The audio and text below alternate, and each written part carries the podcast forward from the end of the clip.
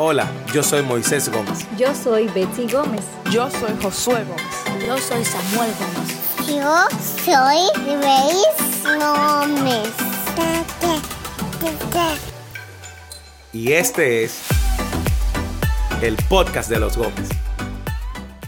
Hola, yo soy Betsy. Yo soy Moisés. Y estamos aquí en la sala de nuestro hogar con una conversación honesta a la luz de la palabra de Dios, con el propósito de que tú la continúes en tu hogar, porque hoy vamos a hablar de un tema que a veces es un poco ignorado por algunas familias, porque no es fácil. Estamos dentro del marco de la serie de liderazgo espiritual y en el episodio anterior, si usted ha estado eh, con nosotros eh, eh, durante la serie, apenas un episodio, pero estuvimos hablando del llamado que tenemos de asumir este liderazgo espiritual, no con el fin de poner ningún sentimiento de culpa, eh, sino de animarte y, y ver cómo la palabra de Dios es la que nos manda. Una responsabilidad que tristemente por generaciones lo hemos delegado a la iglesia y que la iglesia es un colaborador en la dinámica de nuestro rol de líderes del hogar.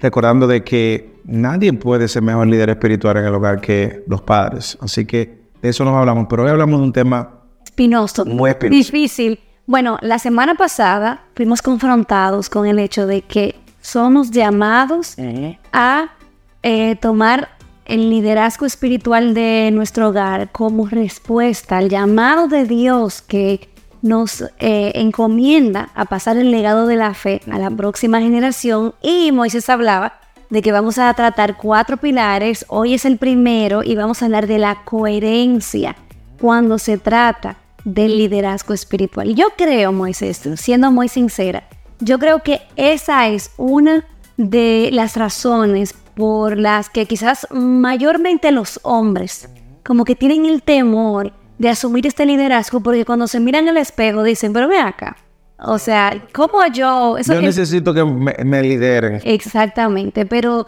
sí es importante reconocer que nosotros no podemos pasar a nuestros hijos un legado que no estamos abrazando o atesorando con todo nuestro corazón. Completamente. Y cuando hablamos de la coherencia, tenemos que referirnos a la manera como los padres hemos abrazado, atesorado, usted póngale el sinónimo que aplica, la palabra de Dios en sus propias vidas.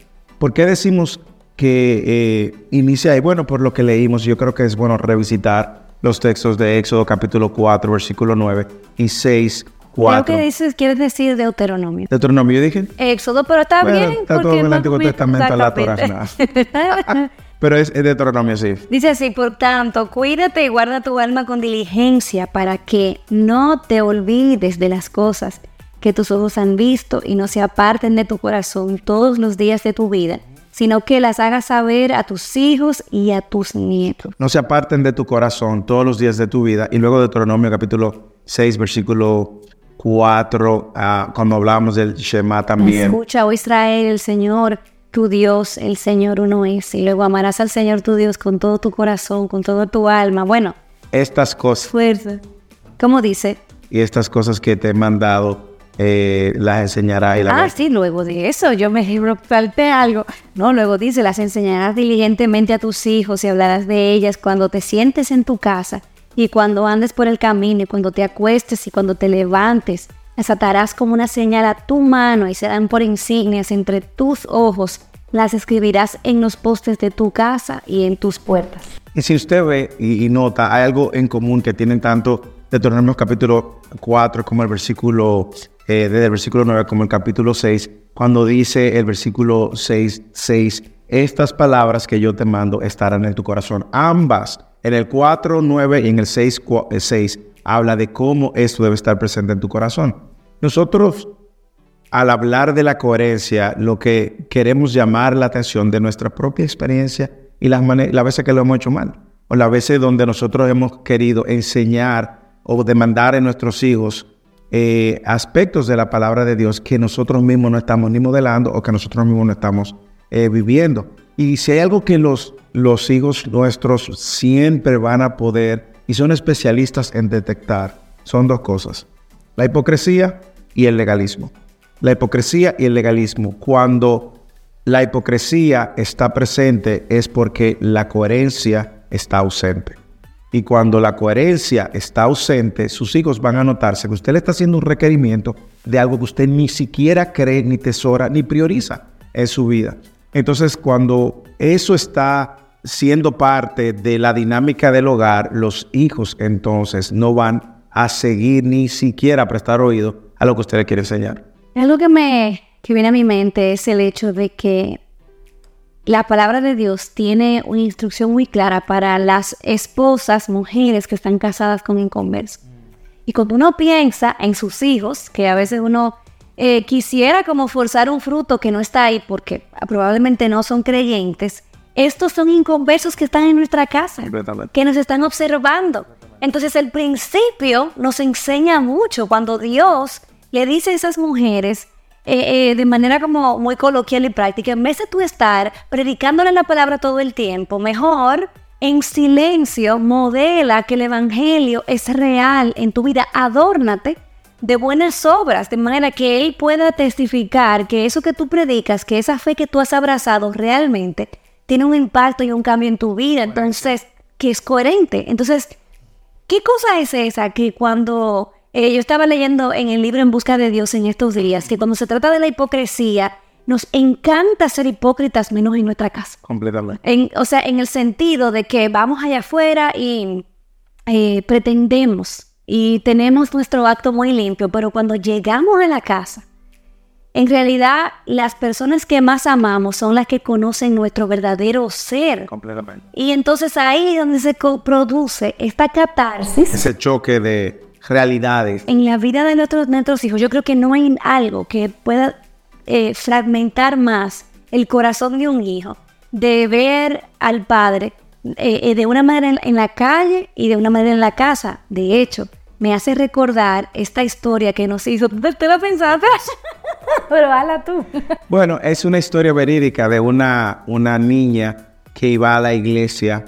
Imagínense esta iglesia que tiene una puerta central y todo, todo el mundo entraba por ahí. Y y luego de unos meses, la niña decide hablar con el pastor. Esto es una historia verídica. Y la niña le pregunta al pastor que cuánto cuesta la puerta. Y el pastor sorprendido porque es una, una pregunta inusual. Y el pastor le pregunta, ¿por qué tú haces la pregunta? Y lo cual el pastor responde, porque cada vez que mis padres entran por la puerta, ellos son otras personas, son totalmente diferentes. Yo quiero comprar la puerta de la iglesia y llevármela a mi casa para que sea la misma persona. Lo cual habla habla justamente de la ausencia de la coherencia.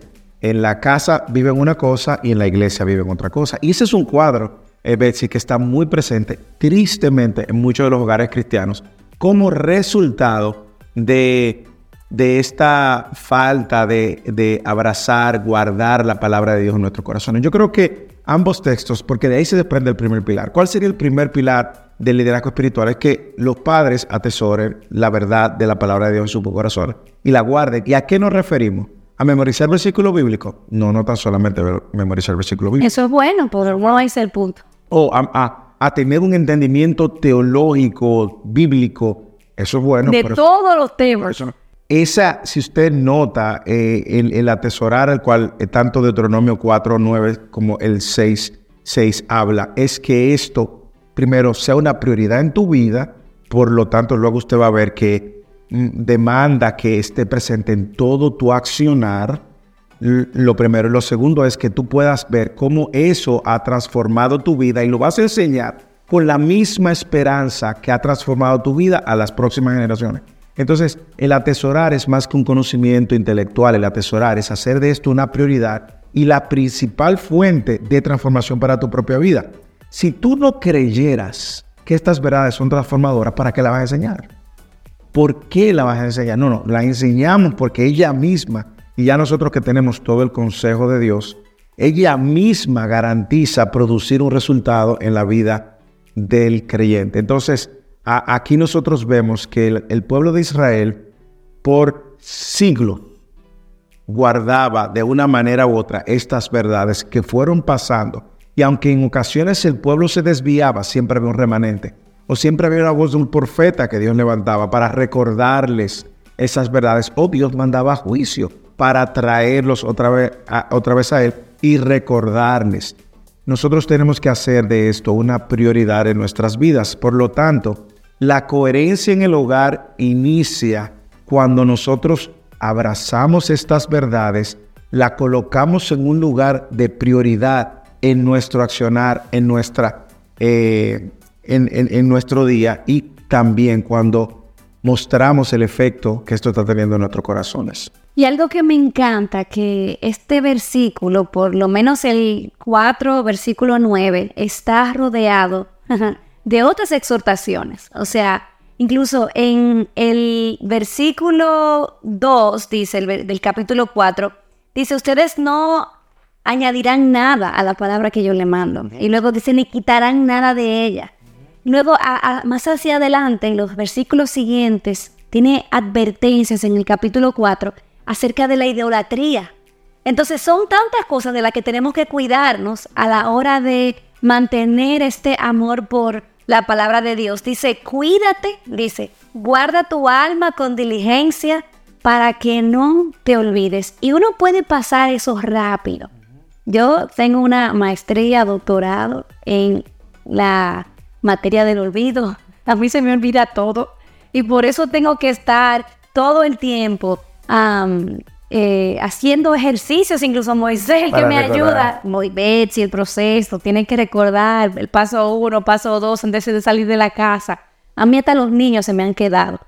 Pero, ¿qué es lo que yo tengo que hacer? Sabiendo que soy olvidadiza por naturaleza y obviamente, en mi caso, me, soy olvidadiza en el día a día, pero todos los seres humanos somos olvidadizos cuando se trata de nuestra fe.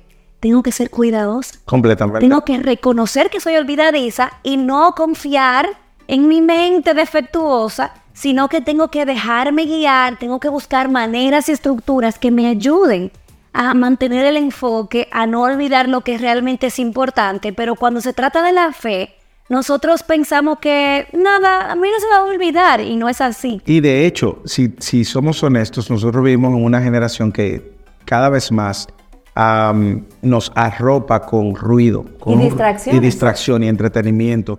Lo cual ahora tenemos no solamente nuestra propia naturaleza caída que, que nos eh, hace, ¿verdad?, olvidar, y, y- sino también que ahora hay todo un sistema a nuestro alrededor del cual nosotros también nos sentimos atraídos y muchas veces somos parte para entretenernos y consumir incluso el lugar de prioridad que debe de tener la palabra de Dios. Como nosotros dijimos, vamos a tener un episodio donde vamos a hablar de los obstáculos del liderazgo espiritual. Eso lo vamos a ver más adelante. Usted manténgase con nosotros. Sin embargo, lo que sí queremos advertirte es ahora, es lo siguiente.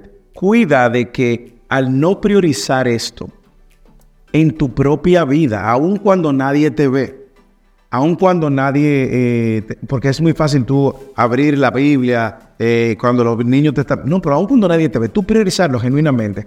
Hay algo que los niños van a poder detectar, y lo dije anteriormente y quiero, y quiero revisitar eso, es la hipocresía eh, de la cual muchas veces tú, y el otro componente que no lo desarrollamos porque el de la hipocresía lo vimos con la ilustración de la puerta, es el del legalismo. Nosotros podemos caer incluso en un error de demandar a nuestros hijos hacer cosas, uno, porque yo digo, o dos, porque eh, tú tienes que hacerlo y, y poner en ellos un, revestirlos de legalista.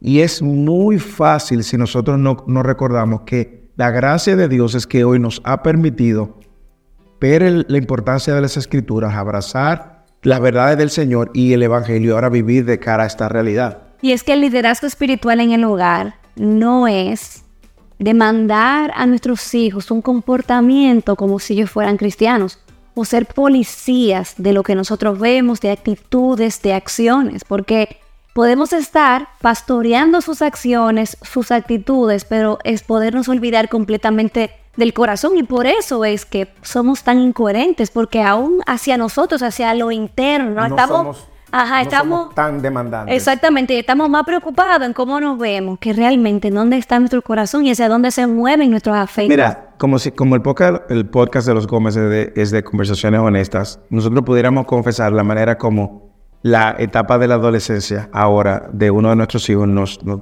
nos está una vez más desafiando y, y- y recordándonos dónde debe de estar enfocada nuestra atención. No es en su conducta, es en su corazón. Porque es desde su corazón donde Dios puede producir los cambios a su conducta. No al revés. si intentamos hacerlo al revés, terminaremos criando un legalista. Sí, porque es que, como hemos hablado en episodios anteriores, se nos olvida el Evangelio, como precisamente de- leímos en Deuteronomio. Se nos olvida el Evangelio, entonces comenzamos a, a como jueces de, de las obras de nuestros hijos y se nos olvida que son pecadores, que un pecador peca, se nos olvida que nosotros también somos pecadores. Como un ejemplo, por ejemplo, yo puedo estar tan preocupada por la conducta de mi hijo, mi- yo puedo estar tan preocupada al punto que mi testimonio delante de ese hijo es que yo soy una mujer que no tengo esperanza y que toda mi confianza y todo mi gozo y toda mi estabilidad está en si él se porta bien o si se porta mal, que si tiene fruto digno del evangelio o si creo que es un impío. Entonces, me estreso de una manera Que pareciera que tú misma no, no confías. me como En- un en el estoy desalentada y no le, no le puedo dar a él el, el privilegio, si se puede decir, de que él no sea eh, un esclavo de mis expectativas, porque entonces si él se porta mal o si él está en, franca desobediencia, es como literalmente, Cristo no vino, Cristo no resucitó, en vano mi fe. Y, y una, una, manera de nosotros poner en práctica eh, este pilar en nuestras vidas, yo creo que siguiendo el, el- el- el- orden de, Deuteronomio. Am, Deuteronomio dice en el versículo 6, estas palabras que yo te mando hoy estarán sobre tu corazón. Y luego entonces señala diligentemente. No cambies el orden. no cambies el orden. No trates de enseñar diligentemente lo que no está en tu corazón. Me recuerda a Esdras. Sí, el, el caso de Esdras, que la estudió, escudriñó y luego la enseñó. No trates de enseñar diligentemente lo que tú no has atesorado, porque vas a, a, a- a- pecar, o sea, vas a errar, vas a, o, a, o a hacerlo de una manera pecaminosa, con motivaciones incorrectas. Pero cuando ese- esa palabra ha marinado tu corazón, cuando esa palabra ha transformado tu corazón, cuando tú has gustado de las verdades del Señor, enseñarla diligentemente va a ser fácil en cualquier escenario. ¿Entiendes? No necesitas, y vamos a hablar de eso en uno de los podcasts, tú no necesitas necesariamente un devocional. Es que en cualquier momento en el cual tú veas la oportunidad, que es lo que luego el autor de Deuteronomio dice, va a fluir de ahí, va a fluir cuando tú estés caminando, cuando te levantes, cuando te acuestes. Esto no es un to-do list, esto no es un, un- un asunto donde yo hago una lista de cosas que hacer y luego dije, bueno, lo hice al levantarme, lo hice al, al, al- al acostarme. No, es que cuando ya tu corazón ha sido capturado, atrapado, el enseñarlo diligentemente es ir, es ir sobre ruedas. Y tú sabes por qué yo pienso que la coherencia es vital a la hora del discipulado familiar, porque el discipulado, bueno, Jesús nos dejó ejemplo. Él pudo haber puesto escuela Jesús, Shema, no sé qué, Rabí, Rabí, no sé cuánto. Exacto. él pudo haberle puesto horarios a los discípulos. Y ellos pudieron haber, él pudo haberles dicho, mira, vengan de 9 de la mañana a 5 de la tarde. No vengan el día de reposo y se van a su casa. No, no, no, no. Él los invitó a su vida. Y comenzó a hacer vida con ellos todos los días, donde quiera que iba. O sea, no hay forma de que eh, ellos se iban a escapar de la realidad de lo que Jesús era. Ellos iban a ver a Jesús en todas las etapas, eh, situaciones, conflictos, tensiones, gozos, alegrías, igual que nuestros hijos. Y yo te voy a decir algo, Moisés, como mujer, eh, en esta fórmula del liderazgo familiar realmente, porque las mujeres cargamos pesado, Sí. tú lo sabes, en esto. Realmente yo tengo que confesar que hubo una ocasión, estábamos viviendo en Carolina del Norte, y esta pareja que se iba de misiones a otro continente con sus niños chiquitos y con este deseo y esta eh, pasión por ir a entregar su vida a un lugar hostil, Pero tenían un adolescente. Exactamente. Entonces yo decía, pero esta gente se va allá a entregar su vida, a, a dar, y yo aquí tengo estos discípulos que no tengo que desplazarme tan lejos. Yo me levanto y ellos están ahí. Yo vuelvo y me volteo y ellos están ahí. Yo me acuesto y vuelvo y me levanto y ellos están ahí. O sea, Cuando sales están ahí, cuando... cuando Exacto. Exactamente, entonces es como una vez más, esa coherencia es yo recordarme todos los días que el llamado más básico del- del- de la vida cristiana es que yo tengo que negarme a mí misma, tomar mi cruz y seguir a Cristo. Y eso tengo que hacerlo de manera pública delante de mis hijos. Completamente. A mí me encanta el hecho que eh, lo que tú dices, tú te levantas y ellos están ahí. Me hace pensar también que esta coherencia no es algo que se va a notar cuando que tus niños, lo- los- tus niños los van, lo van a notar cuando ellos sean grandes. Desde pequeños, dos, tres años, ellos lo van a notar.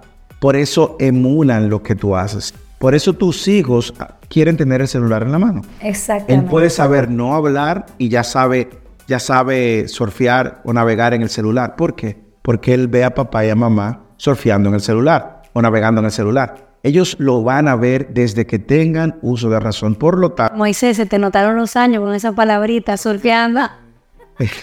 por lo tanto, es nuestra exhortación que, que venga delante del Señor. Todos necesitamos, todos necesitamos crecer en esta área de vivir coherentemente, atesorar la palabra de Dios, no solamente de labios, sino que realmente es- nuestra vida de una manera otra está saturada como, como lo vemos y lo creemos. Es una convicción para el cristiano que esta es la palabra de Dios. Por lo tanto, que sea prioridad.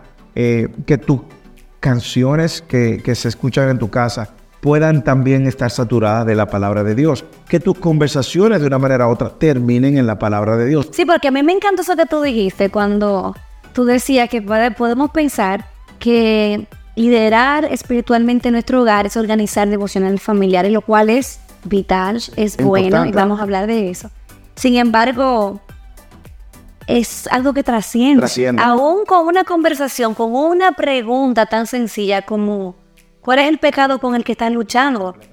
¿Cuál es el aspecto del carácter de Dios que se te hace difícil creer o que estás disfrutando? O luego de una, una rencilla entre sus hermanos, ahí tú traes la palabra de Dios. La palabra de Dios. Y de eso vamos a hablar en el próximo episodio. O como me pasó justamente hoy, decirle a uno de mis hijos, mira, te dije esto en un momento de eh, tensión, pero eso que yo te dije ni siquiera es coherente con la palabra de Dios. Perdóname, o sea, en realidad no te puedo negar que eso, o sea, a cualquiera, yo no quiero, porque tú sientes que tu autoridad se va a, a minorar, pero que al final nosotros tenemos que ser coherentes. No, y que al final tú le estás mostrando tu necesidad del mismo Dios que tú le estás eh, predicando.